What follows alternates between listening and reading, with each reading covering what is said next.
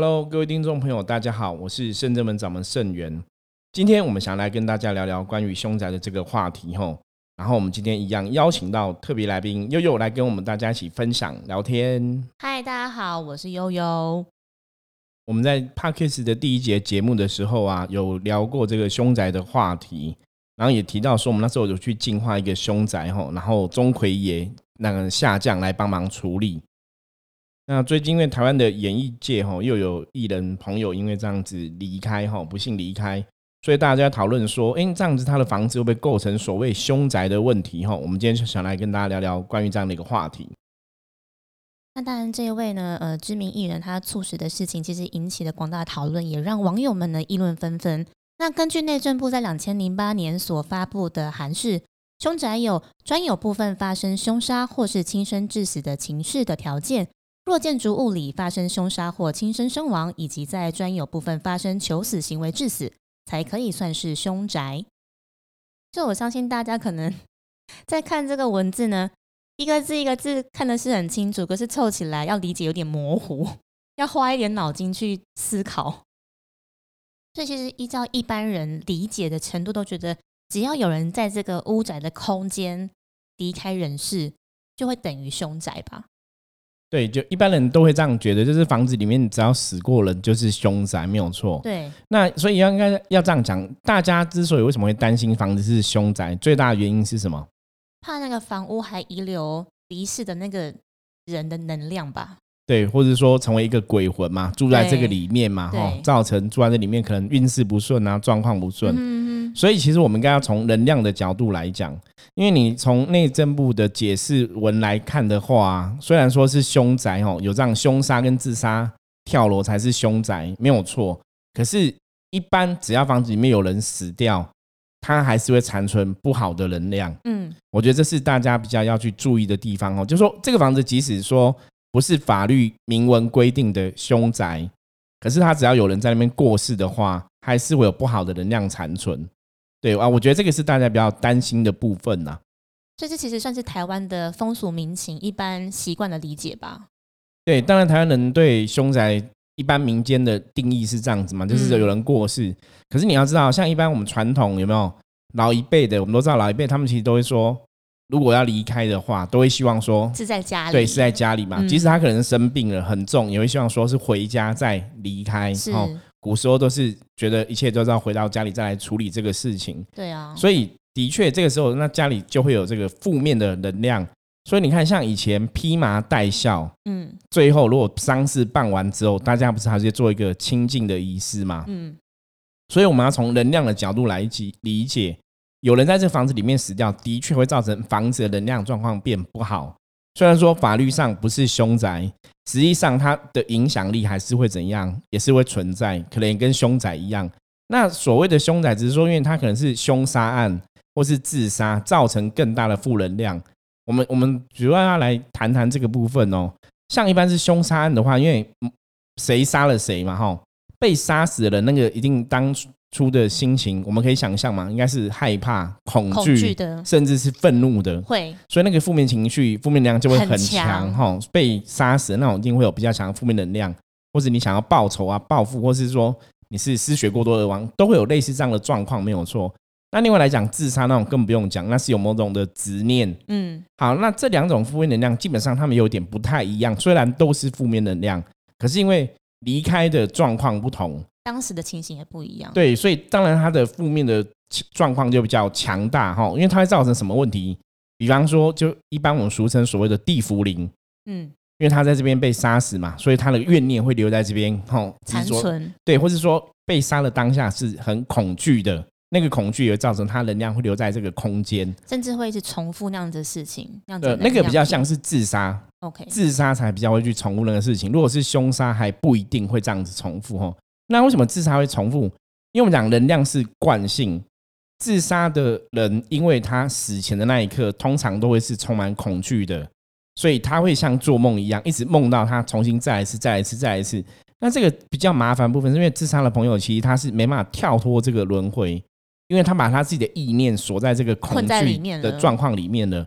所以我我前讲说，人家讲说，哎，自杀人已经很可怜了，为什么上天要惩罚他，让他一直重复的哈，再来一次，再来一次，再来一次？我说那个其实不是上天的惩罚。我们甚至们的福摩斯常常讲嘛，你要懂能量，你要真的懂这些道理。是对，那最主要那个不是上天的惩罚，那是因为当事人自己的能量太过恐惧，所以等于你做一个噩梦，梦到你一直在重复这样的事情，可是你没办法跳出这个噩梦。那通常要怎么样跳出这个噩梦？最好的方法，我们的以前的经验就是，你还是要求到神明、菩萨、神佛来帮忙，帮助你终止这样一个轮回。跟你讲说，这个是噩梦，你赶快醒来，你就可以跳脱这个自杀的恐惧，你就不会一直在重新重复自杀这个行为，就对了。所以一般才会说，凶杀案或是自杀的这种案件，它造成的负能量会那么巨大。一个是因为它都有太多的恐惧、害怕或愤怒的情绪在里面。所以当然呢，你在那个空间里面的话，一般人你会受到这种负面能量干扰影响，就会比较严重，可能运势就不顺，或者说那个能量如果在那边一直绕的话，你受到影响，可能也会做同样的事情，所以那是比较可怕的事情哦。所以当然，一般遇到凶宅就是要怎样？需要去进宅。的确哈，我们圣正门的处理方法就是去进宅，可是其实不是只有进宅而已，通常在处理这种状况是你要把。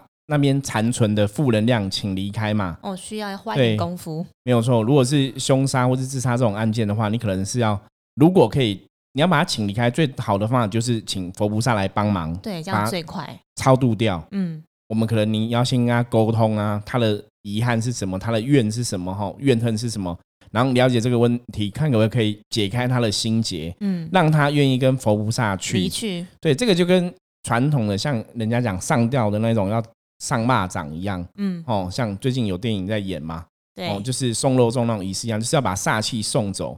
那送走煞气，其实各门各派方法不一样，可是基本上来讲，你一定要把煞气送走。所以送走煞气之后，再做清净净宅的状况，那效果才会出现。那甚至门送煞气方法是，如果诸佛菩萨可以把它超度走，我们就是超度走，但是用这样的方法，嗯，对，所以进凶宅还是有它的一个逻辑在，就对了。像我们以前第一集我们有分享过嘛，我们去处理一个女生自杀的事件，那那个状况，这样的那个状况也算是凶宅，嗯，对，所以我觉得今天这个节目其实要跟大家讲，就是如果说基本上房子的屋宅能量只要是不好的，哦，屋宅能量不好，它基本上对住在里面的人都会有影响，对，这是比较重要部分。所以很多时候不是说一定只有凶宅才能去进宅，一般房子其实也是可以去进宅的。就像我们人每天在开车，我们可能每半个月或每一个月就会进行车子里面呢，或是外面的保养跟打扫。那或像房子也这样，每天都会清扫、保持清洁，然后可能每一个礼拜或每一季会再进行大扫除。对，进宅就像是这样的状况，进宅等于就是整理房子的能量，让房子的能量回到一个阴阳平衡的状况，干净的状况。对，那如果里面有人过世的话，不管是不是凶杀案或自杀造成的过世，它的确都会造成这个屋宅的能量是不好的。像我自己就遇过我自己的亲戚，嗯，哦，我自己的伯父就是在家里，也是在浴室这样子，也是跌倒然后离开。那怎么离开你也不知道，可是他就是倒到浴室门口嘛。对，可是你当然可以从一般逻辑来讲，他可能也是身体生病啦、昏倒或怎么样，那不可考。可是当那个时候我在帮他处理的时候啊，因为我是有去现场让看到那边，然后帮忙协助后面的事情嘛，也是一样啊。整个法会的仪式办完之后，最后屋仔还是整个要做净化。那我们那时候是在丧礼整个结束之后，会有一个大的净化。哦，一开始我们就先简单的净化，那最后整个丧礼结束有这个大的净化。所以那个主要是。因为人在那边过世，它的确会造成污染能量是不好的。我跟大家讲，举个例子，像大家如果你有做医院的朋友，嗯，比方说是护士，对不对？我们之前也有分享过类似这样的话，你在我们的部落格有写到文章，就是护士的话，那个病床如果说有人过世的话，他们也会翻病床。那为什么要这样翻？然后因为那个残存能量会留在病床上面。所以的确，医院也有这样的禁忌。比方说，这个病床上面如果有人过世的话，虽然是生病自然死亡，对不对？生病过世，可是那个病床他们也是会做一些整理就对了，不然就怕说下一个再住进来的人，可能个能量不好，就会跟着又离开。的确有这样的禁忌存在就对了。那师傅，我觉得其实我们搞不好可以更宏观的来说，关于屋宅的能量，未必是要有人因为他杀或自杀而离开。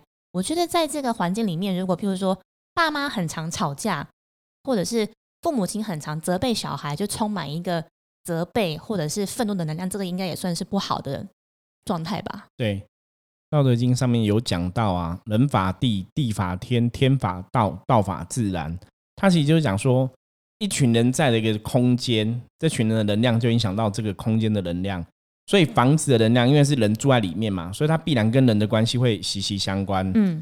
对，可是有些时候，如果房子是空空的，然后我们讲空屋，空屋，空屋因为没有人住嘛，所以阳气就会比较弱。然后如果又晒不到太阳的话，那个整个阴气就会更重，因此屋宅的能量也会变不好。因为那气体也没有流动，没有错。那像刚刚又讲说，如果家人吵架，那很多吵架、愤怒、哭泣，很多暴力之气，对，伤心难过，那个其实都是负面能量，所以它自然而然会在这个空间凝成这个能量。所以要知道，其实有时候屋宅的人这样你要去维持啊，跟里面的人有很大的关系。嗯，比方说里面人，大家如果每天都是很开心的，心情都很好的，家人都和很和乐的，对不对？屋宅能量基本上也会比较好。嗯，所以中国人一句话嘛，讲运势会讲什么？家和万事兴，没有错哈。就是家人的状况如果很好的话，屋宅能量也会好，所以你在里面就可以得到这个环境的帮忙。我们之前在讲能量的时候讲过，又还记得吗？我们讲说能量从内能量跟外能量来判断嘛。是内能量是我把我自己的状况顾好嘛，外能量当然就是你要顾好你的屋宅状况。所以，我们中国人会笃信风水。嗯，我常常讲中国人的命运是这样子：一命二运三风水，三风水四积阴德五读书嘛，然后六名七相哈。所以你看哦，六是六才排到名字，所以姓名学其实影响力会比较后面一点。大多数我们站在我们命理界的角度来看呢，你如果把你的命跟运跟风水顾好，基本上你人生应该百分之八十以上都会往好地方去，已经有八成的胜算了。对，因为那当然命是你没办法决定嘛，哈，上天注定下来的状况，因为命可能是我们上辈子做的好或不好嘛，我们的福报等等，质量是命的部分嘛。那运的部分是你可以去。创造的，嗯，什么叫运的部分可以创造？比方说，运的部分是，然后他可能安排说，你在某年某月可能会去哪个公司面试，或是去哪个公司上班，会有这样的机缘，或是说会遇到哪个朋友。可是遇到之后，你要不要跟这朋友联络？比方说，好，可能命运的关系，我可能今天在某个场合遇到悠悠，对对，然后觉得悠悠很漂亮，对不对？可能想要亲近悠悠这样子，那我可以选择说，我要不要过去跟他搭讪？对，要不要跟他讲话？要不要跟他要个名片？就决定在自己当下的意念。对，那叫运。是，所以命让我们在某年某刻某个时间点遇在一起。可是运势我要怎么去采取接下来的行动？所以我们常常讲运是可以去创造的。比方说什么叫运可以创造？比方说，你看现在外面在下刮风下雨嘛，你可以选择不要拿雨伞出去去淋雨。对你也可以选择撑伞度过这样的状况嘛。那那个状况就是那个选择，就是你的运是掌握在你手里的，所以我们说命没办法选择没有关系，可是运可以掌握，可以开创，也可以改变。然后风水你也可以处理好，就是外在能量固好的话，其实人生命运就比较好。那当然命的部分是怎么样？比方说，我们可以通过命理的方法去算出你的命命定的状况是如何。比方说很多八字啊，或是西方的占星盘啊，它都会看出你的命的轨迹嘛。那命的轨迹出来之后，你一样可以选择啊。比方说，你算出来的命，你现在的命是比较不好的哦，可能运势是比较糟的，所以你就知道说这阵子做事就要怎样保守，或是你的命说在这个年关，在这个一年可能会容易有车关发生，你是不是减少骑车的这种状况，可能就可以避掉一些灾祸。嗯，所以其其实以我们的角度来讲啊，武术命理其实就是让大家先知道。状况怎么样好，怎么样不好，然后可以去趋趋吉避凶。对，然后你可以运筹帷幄嘛，我觉得这比较重要。所以，我们后来讲到风水的部分，讲到屋宅部分，其实它就跟风水息息相关。好，那屋宅的能量，刚刚讲嘛，家里有人吵架，能量就会不好。那还有状况会造屋宅能量不好，又造什么吗？外在的建筑物吗？对，那外在建筑那是讲风水的煞气嘛？对。可是风煞气外在建筑很多时候，如果你真的不知道风水，你当然没办法去避免嘛。嗯。所以如果说真的，如果你觉得住在家里有很多问题呀，这种外在东西还是要找老师去处理啦。嗯，比较专业的来。对，因为那个真的还是比较专业问题。可是我们可以控制的是什么？把房子打扫干净。嗯，整理清洁。我常常跟很多客人讲，我说有些时候啊，房子打扫干净啊，东西摆放整齐呀，后归纳整齐，其实对运势会有很大的帮助。我们也直接去看过很多客人的家里，比方说以前就看一个客人的家里，他们家就是后来是得那个女主人是得癌症哦，然后过世，那他们家里可能就是可能天花板就是有破掉啊，地板就是有裂啊，然后有壁癌等对，墙壁跟他住的房间都是壁癌。那其实就像我们刚刚讲的，如果房子的状况是这样的话，它必然会影响到住在里面人的身体状况，能量就会不好。我们先不讲说有鼻癌是不是一定会构成所谓的癌症，可是它必然就会造成说这个人的身体状况能量是不好的。就简单来说，你光你没有扫地，灰尘积很厚，你走路经过去都会过敏吧？对对对，如果比较敏感人就会过敏啊，的确会有这个状况嘛。所以一个屋宅的能量啊，因为我们人在房子里面相处的时间是非常长的，嗯，你知道吗？因为像有些人如果是宅男族啊，这种那种，或者是 SOHO 在家工作的那种，对，就是有些人像现在你说现在又疫情的关系，大家又比较少出门嘛，对，所以你看你除了工作，除了读书在外面，你几乎一半以上时间都在家里，所以家里的能量好或不好，对你来讲影响就会非常严重。所以这是我觉得今天这个节目也是我们从。谈到凶宅部分，另外谈到屋宅部分，要让大家理解的，就是真的要把家里的能量顾好，对你的人生很多状况的确会有很大的帮助。所以，刚刚师傅教我们的是，其实我们可以先从看得到的有形的先来做整理，整理好了之后呢，我们再来进行无形的整理。可以这么讲，无形的整理就是能量的状况嘛，有形的是你把它弄干净嘛，然后干净整齐嘛。那无形的部分，如果说里面真的能量磁场是不好的。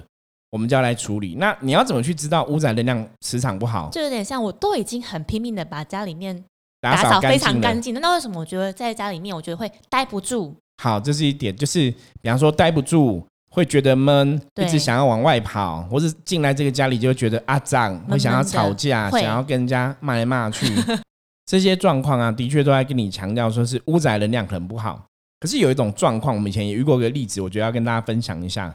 就是我们讲的阿飘或鬼，有些人的家里会有鬼，那有鬼未必是所谓凶宅，或者是有人在这边过世造成的，他有可能是跟着某个家人跟回来，对，跟回来的哈，也会有这样的案例，没有错，就是他是跟着某个人回来，或者说你家里你去买的古董，嗯，他可能依附在衣服在里面，对，依附在古董上面，尤其是那种石头或者是木头。或是说，对石头、木头那种东西，或是有些人会喜欢收集那种有形象的东西，娃娃，或者说一些长相比较特别的雕像什么的，这很容易耶。它很容易成为一个能量的载体，就会吸附不好的能量在里面。所以，如果说真的不小心有不好的阿飘啊、鬼啊，跟着某个家人回来，哈，屋仔里面人回来的话，它可能会卡在这些东西上面，那这样一定也会造成屋仔能量状况不好。那我们以前很常讲说，就是“福地福人居”这句话是正确的吗？其实我以前也觉得“福地福人居”，你懂吗？嗯，因为主要是能量吸引力法则。如果你是福人，你应该会住到福地去。理论上是这样子嘛？对对。可是后来我以前接触风水的老师，他就跟我讲，他说福地不是福人居，福地是你你懂，他是福地的人居的意思，就是说，其实大家还是要有智慧去判断。因为风水的影响，其实它真的是一个比较专业的课题。嗯，哦，那种东西就是你要怎么去判断外煞、内煞的状况，你的格局，你要怎么去规划你的动线等等，它其实有风水上的理论。那如果大家有对风水有兴趣的话，想要了解更多。对，也可以找圣元聊聊这样子 哦。所以福地是给有智慧的人居住的。对，有智慧人是因为说有智慧人他懂了风水这个道理，是，所以他就知道我怎么去选择一个屋宅对我是有比较大的帮助，适合自己的，没有错。因为屋宅的能量啊，其实它都我们刚刚讲嘛，它会受到外在能量的影响。最常见的、最不好的宅就是附近有高压电塔的。哦，这是最容易判断。对，那个大家应该知道，高压电塔那种基本上来讲，你真的去市场调查就。大部分人都可能会生病，嗯，都会有一些疾病产生，一些怪病。避免的，对对，因为那个高压电的电电的影响，跟我们身上的阴阳的正负的电离子，它其实会产生某种状况，所以的确会有差别。那这就是最简单，大家去判断，就是哎，你住在一个屋宅里面的话，外在能量，你简单可以去看到这些问题，就是要注意要避免。那当然比较专业部分，就还是要从风水角度来看，嗯。那我们讲到接着就是跟圣元师傅来聊聊，说那我们要如何去避免住到像刚刚前面说的凶宅？甚至是避免住到比较不好的房子。我觉得要提供大家几个基本的挑选房子的方法啦。比方说，你去租房子或是买房子，当然我我们会觉得买房子姿势体大，所以像我们自己的很多客人或朋友啊，我都说买房子你都还是要占卜一下、算一下，甚至看一下风水，我觉得会比较安心一点哦。因为如果安全，因为毕竟我们是笃信风水，的确会有它的影响嘛。因为你们买房子动辄就是几千万上下，然后你看房贷一背可能就是二十年、三十年、四十年，那很可怕，你懂吗？所以买房子要非常非常的谨慎。所以，像我以前有遇到的客人，他要买那个房子是六千万的房子，嗯，对。然后后来我们去看了之后，发现风水也不好，因为有些时候我们对能量比较敏感嘛，其实你一进去就觉得头很晕，然后那个磁场就真的很不好。那风水其实是真的很不好的，所以就跟他讲，因为他本来差点要签约的，你知道吗？就建议他可能对，就跟他再找别的，因为那你一买哇，那六千万很可怕。那如果房子真的住的不好，能量不好的话，你住了不平安就算了，你可能运势又不好，那其实是。非常恐怖的事情哈，所以一般我们真的，大家如果正在租房子或买房子，我觉得还是要小心谨慎呐。如果你真的是要买房子的话，我建议你还是找你可以相信的风水老师去看一看，比较安全。那租房子的朋友，有些时候你可能不会说，我花了一笔钱去找老师来看嘛，因为毕竟只是租房子，过渡期可能半年一年。对，那当然就跟你要去开店一样，去做很多事情，有些时候你还是要问一下。嗯，像我有遇到那种人家租房子，可能住到那种漏水的房子也有哦。就是很多时候其实中介或是房东不会特别讲，那就会很麻烦。那怎么去问清楚？就是有些时候真的要看古拉的啦，就努力一点，就是邻居有没有哦，上下左右前后都问看看，右舍先打听一下。嗯，那再不行就是跟哦，像现在网络上有些什么凶宅网，它可以查询嘛。对，那再不行，你可以去找一下里长哈，警察聊聊嘛，问一下哈，他们都会知道说那边 O 不 OK。对，就是不要害羞，我觉得你去问，你说我们要租这房子好不好啊？警察有时候都会讲，会透露，就是他，因为他们都比较知道状况嘛，哈。因为有些时候，如果你真的很怕自己住到不好的地方，哈，住到那个真的是凶宅的话，你可能就是警察，也许会告诉你这样子。那另外一个比较重要的部分就是相信自己的直觉，嗯。比方说房价真的是异常便宜的，可能就会觉得怪怪的。比方说这边人家都租两万，他租一万，好像有点太便宜了。为什么这样？对，太便宜了，这是一点嘛。第二个就是要观察，因为如果这个房子的磁场能量不好，有时候你自己去你会有感觉哦。有些人你知道，我们有些朋友也是很敏感，去看房子有没有可能遇到很多阻碍。比方说，可能你要去看个房子，只有在去的路上就跟人家发生车祸啊、擦撞。那就是一个很奇怪的触击触击嘛，你就觉得哎，这是不是不好？你懂吗？我我今天要去看这个房子，或是我以前遇过那种就是要签约当天，我以前呢我自己就遇到这样经验。我那时候要去租房子，然后要开一个店面，就是这样子，然后在办公用的办公用的店面，然后在仁爱路的圆环，好圆环，那以前会觉得很复杂，圆环附近的巷子里就对了。然后你觉得店面，然后仁爱路感觉是很高级的地段。然后那边看房子啊，我包包放着嘛，放在一楼嘛。那那房子是一二三三层就对了哈，稍微它有三层，我包包放着啊。那时候也比较年轻，忘记了，因为门没有关，你知道吗？没有锁，所以包包就放在一楼。然后你人就上二三楼，对，你就上二三楼。可是你觉得就二三楼看，其实很近啊，都会听到声音嘛。而且我们是来来去去，就一下爬上，一下爬下，吼，上去下来，上去下来看看。准备要签约了，你知道吗？其实那是最后一次去看了，已经都看完了。哦，那那是只是最后一个 final 在确定里面应该有文件跟现金吧？准备要签约了，结果我的包包不见了，包包就不见了，所以当然你就没办法签约了，因为你没有钱嘛。然后我们后来去调监视器，真的看到有小偷进去拿你我的包包出来，所以他应该是注意你们很久。没有错，因为他进去之后又跑出来，然后在那边门口听听里面的声音，然后又进去又出来，他总共进来三四次，哎。我看那个，我们有去抠那个监视器录影带，就是他真的这样进去出来，进去出来，然后听，然后走进去之后没有拿，最后一次他就进去，然后包包拿着就很快步离开。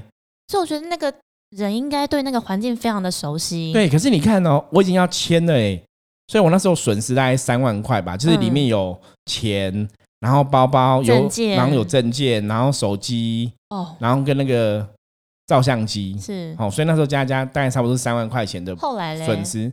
没有，就后来啦，就是报警之后，你也找到监视器，也没有下落。我们那时候的警察就非常的辛苦嘛，可能案子很多啦，哈，我们三万块损失，我我那时候也觉得很奇怪啊，其实已经看到犯人的样子喽，还是找不到哎。我就不太懂，就是他都已经看犯的样子了，为什么会抓不到这个犯人？哦，对，那但是这样当做你花了三万块去学到说，对，因为你可能租下去之后，可能会损失更大。嗯，那我那时候那个宅有个最大的问题是什么？因为那时候不懂，那时候很年轻不懂。他问题是，他正对着一个地下停车场的入口，往下坡的。对，没有错哈。所以在风水角度来讲哈，那个你如果你的屋宅是正对地下停车场，我这边也跟大家分享这个秘诀哈。好。那个宅一定会不好，就正对，你让，因为我们是一楼嘛，一楼正对就是一个地下停车场的入口，所以那个能量基本上是不好。所以你看，然后很悬，我才刚准备要签约，马上就破损失三万块。对，所以你你就会知道说这边应该不能住，你知道吗？所以当然有些时候你去租房子啊，如果发生一些奇奇怪怪的事情，你就要知道说，哎，那可能真的。怪怪的，还是不要太铁齿。嗯，那当然你要更谨慎的话，就像我们有些朋朋友在问租房子，他们可能就是先算一下嘛，问一下师傅嘛，然后看一下风水嘛，那也可以比较谨慎。